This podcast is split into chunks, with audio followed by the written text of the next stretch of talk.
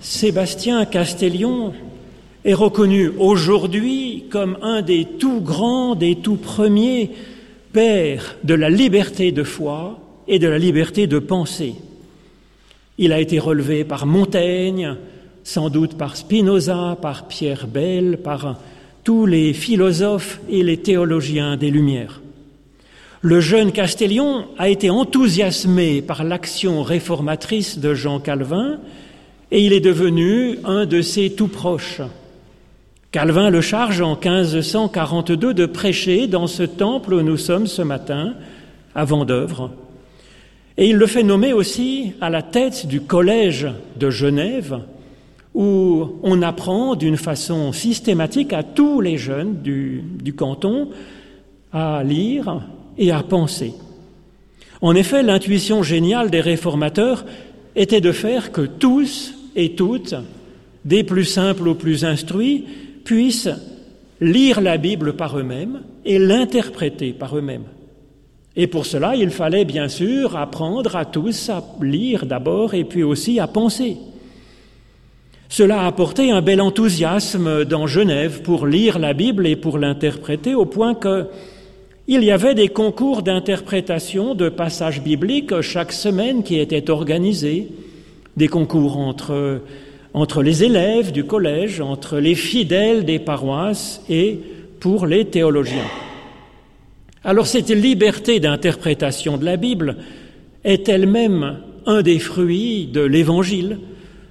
En effet, en Christ, c'est ce que nous célébrons à la Pentecôte, l'Esprit est donné à chaque personne sans condition, et elle est ainsi prophète ou prophétesse. C'est excellent, cette liberté est vraiment un bol d'air dans notre vie. C'est excellent, sauf que les réformateurs se sont vite sentis débordés par cette émancipation qu'ils avaient pourtant suscitée. Luther va soutenir la répression des paysans. Zwingli va soutenir la répression de ceux qui condamnaient le baptême des enfants. Et Calvin va soutenir la condamnation de Michel Servet parce qu'il remettait en cause la doctrine de la Trinité. Or, toute cette personne, les pour comme les contre, s'appuyaient sur leur propre interprétation de la Bible. Alors cela nous questionne évidemment. Face à la multiplicité des interprétations qui est ouverte par la liberté de penser, est-ce que toutes les interprétations seraient également vraies? Et puis, comment arriver à s'entendre entre nous si nous avons tous des interprétations différentes, tous étant prophètes ou prophétesses? Sébastien Castellion va réfléchir sur cette question en particulier parce que il s'indigne de la mise à mort de Michel Servet pour des raisons de foi, de doctrine. Et cela l'amènera, Castellion, à travailler sur la recherche de l'art de douter et de croire, d'ignorer et de savoir. C'est là le titre de son livre qui est un testament spirituel. C'est une recherche ardente de la vérité par la foi et par la raison conjointe et recherche aussi de concorde entre les humains qui pensent différemment. Je vous propose de vous intéresser à cette recherche de Castellion ce dimanche mais aussi les deux dimanches suivants. Et si je vous, propose de vous intéresser à la pensée de Castellion, c'est pas tellement euh, par intérêt pour l'histoire ancienne, mais c'est plutôt pour des questions d'actualité. Nous voyons aujourd'hui se multiplier les manipulations, les fausses nouvelles, mais encore les haines fratricides pour des questions de foi ou d'opinion ou de politique, nous voyons l'action violente au nom de belles et grandes idées. Alors comment pacifier notre humanité? Il me semble urgent de travailler à nouveau pour nous-mêmes notre art de douter et de croire, d'ignorer et de savoir, de nous y exercer personnellement, de pratiquer cet art pour que la vie l'emporte. Alors j'ai choisi trois courts passages de la Bible pour euh, nous aider dans notre réflexion ce matin. D'abord, dans la première lettre de l'apôtre Paul aux Corinthiens au chapitre 14, un passage où Paul explique un peu de quoi il retourne dans ce qu'il enseigne aux Corinthiens. Maintenant, mes frères et sœurs, de quelle, utilité vous serais-je si je venais à vous en parlant en langue mystique, incompréhensible, au lieu de vous apporter une parole de révélation, de connaissance, de prophétie ou d'enseignement? Ensuite, dans l'évangile de Jésus-Christ selon Matthieu au chapitre 4, c'est le passage où Jésus est envoyé au désert par l'Esprit et où il se prépare finalement à son ministère de Christ, à sa fonction de Christ. Et je vous lis un des épisodes au milieu. Le diable, c'est-à-dire en fait littéralement en grec le diviseur, emmena Jésus dans la ville sainte le plaça sur le haut du temple et lui dit, Si tu es le Fils de Dieu, jette-toi en bas, car il est écrit, Il donnera à ses anges des ordres à ton sujet, ils te porteront sur leurs mains, de peur que ton pied ne heurte une pierre. Jésus lui répondit, Il est aussi écrit dans la Bible, Tu ne provoqueras pas le Seigneur ton Dieu. Et puis enfin, troisième passage, c'est dans l'évangile de Jésus-Christ selon Jean, les premiers versets de cette formidable vision de Jean. C'est comme ça qu'il commence, qu'il ouvre son témoignage sur Jésus-Christ. Au commencement était la parole. La parole était auprès de Dieu. La parole était Dieu. Elle était au commencement auprès de Dieu, tout est venu à l'existence par elle, et rien de ce qui est venu à l'existence est venu sans elle. En elle était la vie, et la vie était la lumière des humains.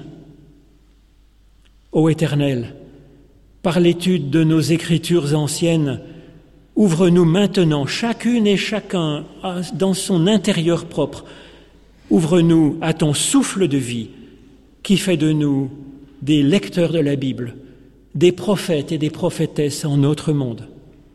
Au nom de Jésus-Christ. Amen. Quels critères donc pourraient nous permettre de dire quel est le degré de vérité d'une doctrine, d'une pensée? C'est très difficile à dire car tout est discutable, en particulier avec ce qui est dans la Bible, évidemment. Castellion explique que c'est plutôt par les effets de ce que nous pensons. Il explique que Dieu est source de vie et donc qu'une juste doctrine se reconnaît au fait que cette doctrine est elle-même source de vie, qu'elle aide la personne qui pense quelque chose à devenir meilleure que ce qu'elle était hier. Pas forcément meilleure que les autres, mais meilleure que ce que la personne était hier, que ça, ça la rend plus vertueuse. Que Dieu soit source de vie, c'est aussi là-dessus que Jean commence son évangile. C'est cela qu'il place en tête même de son témoignage sur Christ. Dieu est source de vie. Castellion explique que Dieu est comme l'agriculteur et le médecin de nos âmes. Agriculteur en ce qu'il aide chaque personne à s'épanouir et à porter du fruit, à grandir, et médecin de nos âmes en ce que Dieu nous aide à corriger ces maladies de notre âme que sont la haine, la destruction, l'erreur ou l'oubli de Dieu. Alors, suite à cette façon de chercher ce qui a vraiment de la vérité, pourquoi est-ce que la Bible serait spéciale par rapport à tout ce que l'humanité a écrit?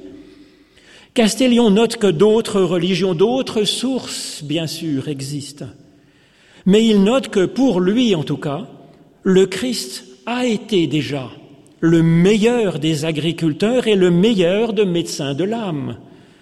Et donc que la Bible a quelque chose de spécial et de bon. À condition, bien sûr, d'en faire bon usage. C'est ça un peu une des difficultés. Et c'est ce que nous voyons dans les récits de tentation de Jésus-Christ lui-même. Des passages de la Bible, des passages de la Bible, vraiment, sont comme soufflés par le diable à Jésus, l'invitant à faire n'importe quoi, ou plutôt à avoir des rapports de domination sur le monde, sur les autres, et même sur Dieu dans le passage que nous avons entendu. Par conséquent, des passages de la Bible peuvent être source de mauvaises choses. Et puis des passages de la Bible, par contre, viennent en tête à Jésus pour lui permettre de faire face victorieusement à sa tentation. Et cela montre qu'il y a aussi, heureusement, de bonnes interprétations de la Bible qui nous soignent, qui nous libèrent, qui nous font porter de fruits et qui nous permettent de résister à la tentation de dominer sur les autres, sur le monde et sur Dieu, ce qui est source de mort. D'où l'importance eh bien, de ne pas sacraliser la lettre de la Bible, puisqu'avec la lettre de la Bible, on peut faire des choses dangereuses. Ça remet l'importance sur la Bible, oui, mais aussi sur la façon dont on l'interprète. D'où l'importance de nous exercer à l'art de l'interpréter d'une belle façon. Parmi les mauvais usages de la Bible, source donc de division et de mort, de domination sur l'autre, Castellion relève le fait de prendre des versets afin de les jeter au visage de notre adversaire comme preuve de ce que l'on essaye d'avancer contre lui. Et cela, cette pratique des batailles à coups de versets, ça ne conduit qu'à de vaines luttes fratricides. Hélas, dans l'Église, mais aussi avec cette méthode dans le monde. Car l'autre va prendre aussi un passage de ses sources, de sa Bible, qu'il va interpréter comme allant dans son sens et personne ne sera avancé. Chacun restera sur sa position. Alors la preuve que cet usage de la Bible est mauvais, c'est que cet usage de la Bible nourrit notre tentation de dominer l'autre et de nier la pensée de l'autre, voire la personne de l'autre. Nous avons malheureusement trop connu cela pour mille raisons, hélas. À partir de la Bible, on a pu justifier le racisme, l'esclavage, l'homophobie, la xénophobie, tout un tas de choses, même allant jusqu'à brûler sereinement, en bonne conscience, eh bien, les hérétiques. Le pire est effectivement quand c'est au nom de Dieu ou au nom de la vérité que l'on fait du mal à l'autre, qu'on nie l'autre, car la vérité et Dieu sont toujours, eux, source de vie et de paix, par définition même. Castellion remarque que si une question théologique est à ce point discutée, par exemple dans l'Église ou entre chrétiens, c'est que cette question n'est pas si claire que ça dans la Bible. Et si Dieu a permis que ce soit pas trop clair et que ce soit donc discutable, c'est afin de nous laisser libres d'avoir chacun notre avis sur ce point. Si Dieu ne voulait pas qu'il y ait des avis différents, il aurait mis, fait mettre dans la Bible très clairement les points sur les i et les barres sur les t.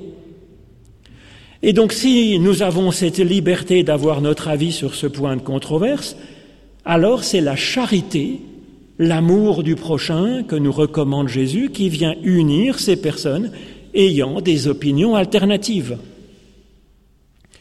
Comme exemple de choses discutables et donc devant rester libres pour chacune et chacun parmi les églises chrétiennes dans le christianisme, Castellion ose prendre précisément des exemples parmi les points où nos réformateurs se sont, malheureusement, mais ce ne sont pas des saints, bien entendu, se sont distingués par leur intolérance. Par exemple, concernant le baptême qui avait opposé Zwingli aux anabaptistes, si Jésus avait dit Vous ne baptiserez pas les enfants, ou si au contraire il avait dit baptisez les enfants, eh bien tout le monde aurait été d'accord sur ce point et il n'y aurait pas eu de débat entre nous. Mais comme il ne l'a pas dit clairement, Vouloir imposer sa propre interprétation aux autres n'est qu'arrogance contre Dieu lui-même qui laissait cette liberté, et c'est aussi contraire à la charité, à l'amour du prochain, qui a bien le droit d'avoir ses idées puisque Dieu le permet. Alors cette leçon que donne Castellion, ça vaut pour Zwingli, comme pour les anabaptistes, bien entendu. Tous sont appelés à la modestie devant Dieu et à la charité envers son prochain qui ne pense pas comme lui, à avoir cette liberté de penser, cette pluralité d'opinions comme étant une richesse, une richesse permise par Dieu lui-même. Un autre exemple que Castellion ose donner, et non des moindres, c'est la question de la Trinité qui a levé Calvin contre Servet. La Trinité, elle, nous dit-il, elle n'est pas indiquée clairement dans l'Évangile tel quel. Et il a fallu des siècles de débats jusqu'à Athanase pour la voir se développer, se préciser. Eh bien, c'est que Dieu nous a laissé le libre de chercher à le connaître et à dire notre foi en lui. Alors vouloir imposer ce dogme, encore pire, vouloir exclure ou tuer quelqu'un pour cela, c'est littéralement diabolique, car c'était en réalité la même tentation que celle de Jésus, vouloir imposer son propre pouvoir sur le monde, sur les autres et sur Dieu lui-même qui avait laissé cette question ouverte. Et cela, c'est source de mort. De mort pour le pauvre Michel Servet, bien entendu, au premier degré, mais aussi de mort pour nous-mêmes dans cette attitude spirituelle et non charitable. Alors que la Bible, effectivement, nous est donnée afin qu'en la lisant et en l'interprétant, nous avancions effectivement dans la vie avec l'aide de Dieu et pour cela, la Bible est absolument formidable. Alors pourquoi est-ce que la Bible n'est pas plus claire pour nous aider à avancer sur la vérité de Dieu? Eh bien, Castellion dit qu'elle est quand même claire sur les points essentiels, d'ailleurs, qui sont communs à tous les chrétiens. Communs d'ailleurs qui manquent cruellement dans ce qu'on appelle le symbole des apôtres et le credo, puisque tout le monde était d'accord il a été inutile de le mettre dans ce credo. Alors sur quoi est-ce que la Bible est claire? Sur Dieu comme source de vie. C'est quand même le fondement essentiel. Sur l'importance d'aimer Dieu pour faire place à lui. L'importance de chercher ce qui est juste en ce monde pour produire de bons fruits. Sur l'importance de la paix, de l'amour et du service de l'autre. Par ailleurs, c'est vrai qu'il y a bien des passages et bien des questions qui sont obscures et discutables dans la Bible. Alors pourquoi est-ce qu'il y a tant de zones d'ombre, de passages contradictoires, de choses qu'on ne comprend pas ou qui sont même choquantes? Puisque c'est le cas dans la Bible, c'est certainement que c'est source de vie, puisque Dieu l'a voulu ainsi, nous dit Castellion. Dieu a donc voulu que chacun puisse chercher, creuser, réfléchir, discuter examiné, interprété par lui-même. Et effectivement, quand nous voyons Jésus enseigner, il cherche délibérément à nous faire réfléchir avec ces paraboles qui sont quand même un peu compliquées à comprendre, qui peuvent être interprétées de mille façons, et puis aussi avec les commandements impossibles que Jésus nous donne, impossibles à appliquer, comme ne résistez pas aux méchants. Castellion remarque que même les plus attachés à la lettre de la Bible ne le lisent pas, bien sûr, au premier degré, car ce n'est pas possible, ce n'est pas un modèle de société.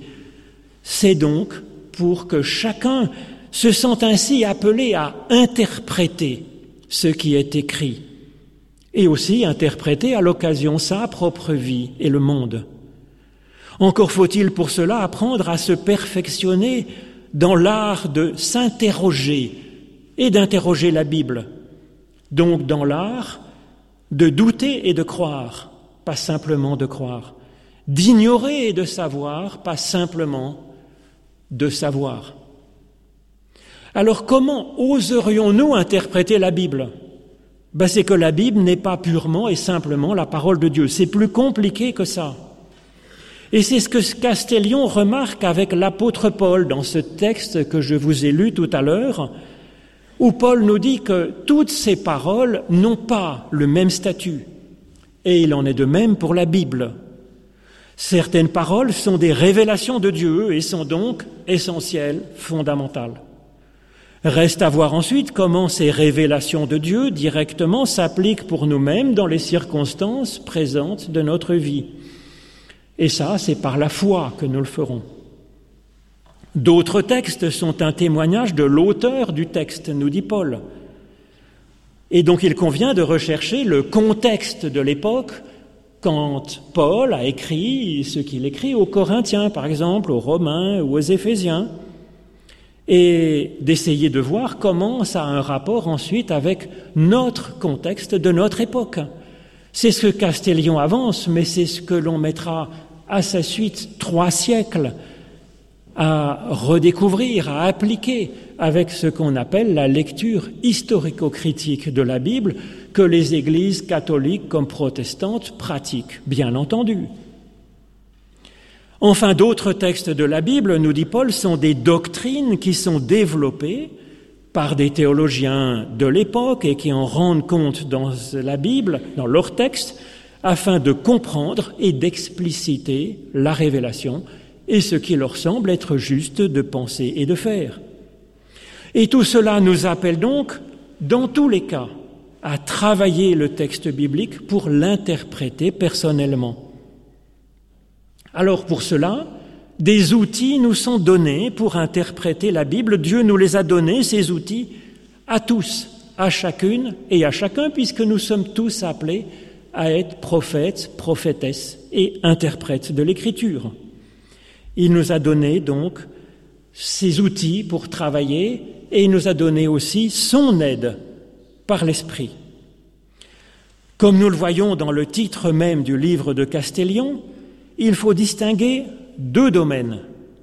Il y a celui du croire, c'est la foi, et il y a le domaine du savoir, le domaine du savoir, c'est ce que nous avons déjà expérimenté par nous-mêmes. Nous pouvons en juger la vérité, le degré de vérité dans ce domaine par nos sens, les quatre sens que nous donne notre corps, et aussi par notre raison. Et le domaine du croire, c'est pas le croire de la croyance, c'est le croire de la foi. Ce croire de la foi, ça permet de chercher au-delà de ce que nous avons déjà expérimenté, ce que nous ne pouvons donc pour l'instant pas connaître. Se croire, c'est la confiance en Dieu, c'est la foi qui nous permet d'avancer vers ce que nous ne connaissons pas encore. Par exemple, quand Abraham et Sarah se mettent en route suite à la promesse de Dieu, c'est ce qui est raconté dans le livre de la Genèse au chapitre 12. C'est par la foi qu'ils le font. Ils ont eu cette expérience mystique, ils se mettent en route dans leur vie, mais ils ne savent pas où ça va les mener. Mais ils font suffisamment confiance en Dieu pour avancer en tâtonnant dans ce chemin qu'ils découvrent pas à pas. C'est seulement plus tard qu'ils constateront que ces promesses qu'ils avaient reçues de la part de Dieu se réalisent dans leur vie.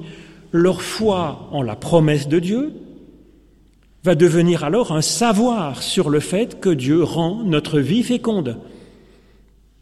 Alors dans notre interprétation de la Bible, nous pouvons ensuite entendre par exemple ce récit d'Abraham et nous dire par la foi, donc un début de confiance dans ce qu'écrit la Bible, un début de confiance en se disant Dieu est source de vie, nous pouvons à notre tour, en lisant ce récit d'Abraham et Sarah, nous mettre en route dans notre vie par la foi. Donc dans notre interprétation de la Bible, nous utilisons ces deux outils. Notre raison en ce qui concerne le savoir, notre expérience collective de Dieu et du monde. Nous faisons donc de la théologie, nous ruminons les textes de la Bible avec notre raison. Et puis ensuite, c'est notre foi qui va venir prendre le relais pour saisir les promesses de Dieu que nous avons discernées dans notre lecture de la Bible ou dans notre euh, relation directe avec Dieu. Raison et foi se complètent ainsi merveilleusement pour interpréter la Bible, mais aussi pour vivre selon Dieu. Castellion dit que la raison est fille de Dieu. Quand il dit ça, c'est un peu polémique contre Luther qui disait que la raison est la prostituée du diable. Mais non, Castellion ajoute que ceux qui disqualifient la raison le font pour maintenir la population dans l'aveuglement, afin d'asseoir eux-mêmes, ces chefs d'Église, leur propre pouvoir sur les fidèles, sur la population. C'est souvent, hélas, vrai. Au contraire, nous avons la mission de penser et de prier librement, et puis aussi celle de faire la paix avec les autres qui pensent et qui prient librement à leur façon. Nous avons tous, croyants comme athées, reçu la raison, nous dit Castellion. La raison, c'est d'abord le bon sens, le bon sens commun, qui nous permet de savoir que l'eau est mouillée, et avoir aussi l'essence de notre corps qui nous permet d'être en contact, de saisir le monde. La raison, c'est aussi notre conscience, nous dit Castellion, reprenant ces passages sur la conscience que développe l'apôtre Paul, notre conscience, pour les croyants comme pour les non-croyants, où Dieu a déjà porté notre amour du vrai, du beau, du juste, du bon. Et puis la raison, c'est enfin l'intelligence que Dieu nous a donnée pour réfléchir et pour que nous l'utilisions, cette intelligence que nous avons tous. Alors la raison, avec toutes ces dimensions, est essentielle pour discerner la promesse de Dieu pour moi dans un passage de la Bible que je cherche à interpréter. Et c'est ensuite la foi qui permet de s'en saisir de cette promesse de Dieu, et c'est pourquoi Castellion priait avant de lire la Bible. Cela demande de faire le choix de la confiance en Dieu. Mais d'ailleurs, ce choix est en fait assez raisonnable par ailleurs, car nous savons que jusqu'à présent, Dieu s'est toujours montré fidèle et source de vie. Que Dieu nous soit ainsi en aide. Amen.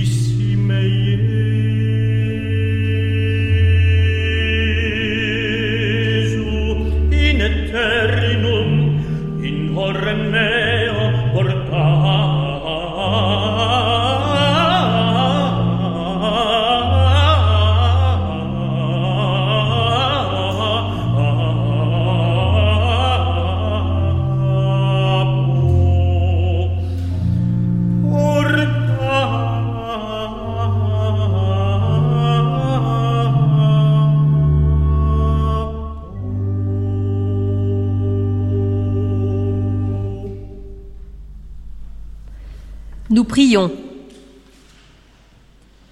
Dieu éternel, tu n'appartiens à aucune culture, ni à aucun pays, mais tu es le Seigneur de tous. Rends notre cœur semblable au tien. Apprends-nous à aimer comme tu aimes, à pardonner comme tu pardonnes. Par ton esprit, aide-nous à vivre en frères et sœurs, à accueillir chacun en ton nom et à vivre dans la justice de ton royaume. Et nous poursuivons avec la prière que tu nous as enseignée. Notre Père qui es aux cieux, que ton nom soit sanctifié, que ton règne vienne, que ta volonté soit faite sur la terre comme au ciel. Donne-nous aujourd'hui notre pain de ce jour. Pardonne-nous nos offenses, comme nous pardonnons aussi à ceux qui nous ont offensés. Et ne nous laisse pas entrer en tentation, mais délivre-nous du mal, car c'est à toi qu'appartiennent le règne, la puissance et la gloire pour les siècles des siècles. Amen. Merci beaucoup et je vous propose de rendre grâce à Dieu avec le cantique 41-26, page 596 dans notre psautier Alléluia. C'est le fameux Tédéum de Saint Ambroise. Grand Dieu, nous te bénissons, nous célébrons tes louanges, dont je vous propose de chanter les strophes 1, 7 et 8. Première strophe et les deux dernières dans le recueil Psaumes et Cantiques, c'est le numéro 357.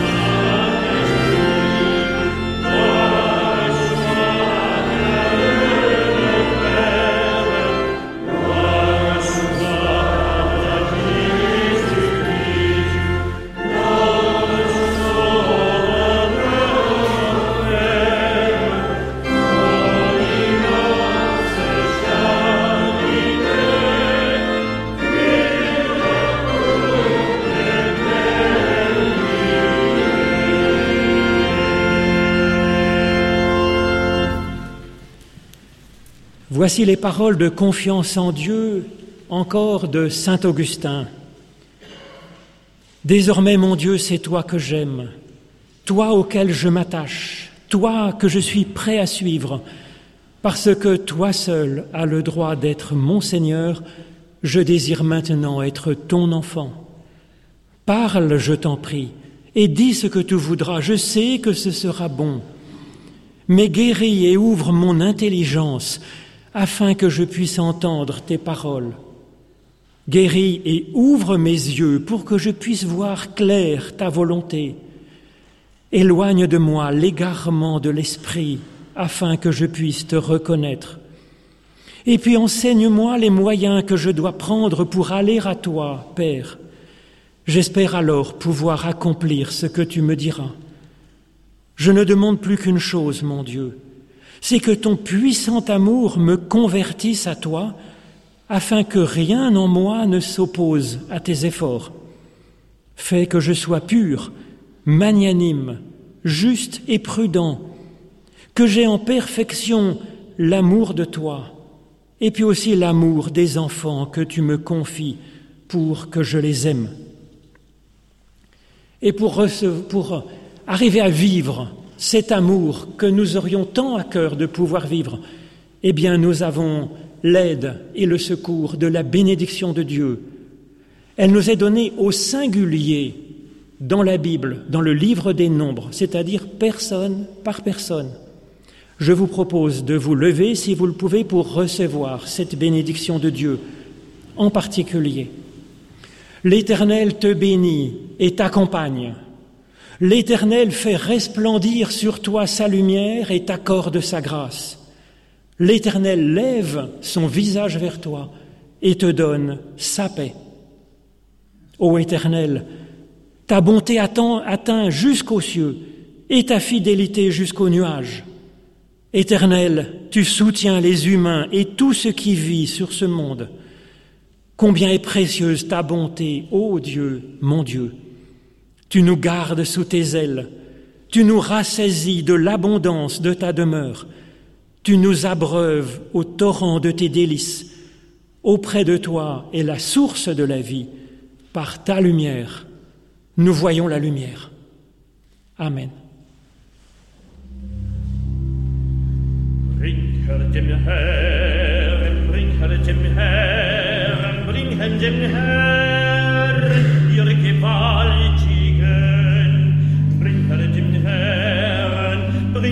guten Herren Ehre und Stärke,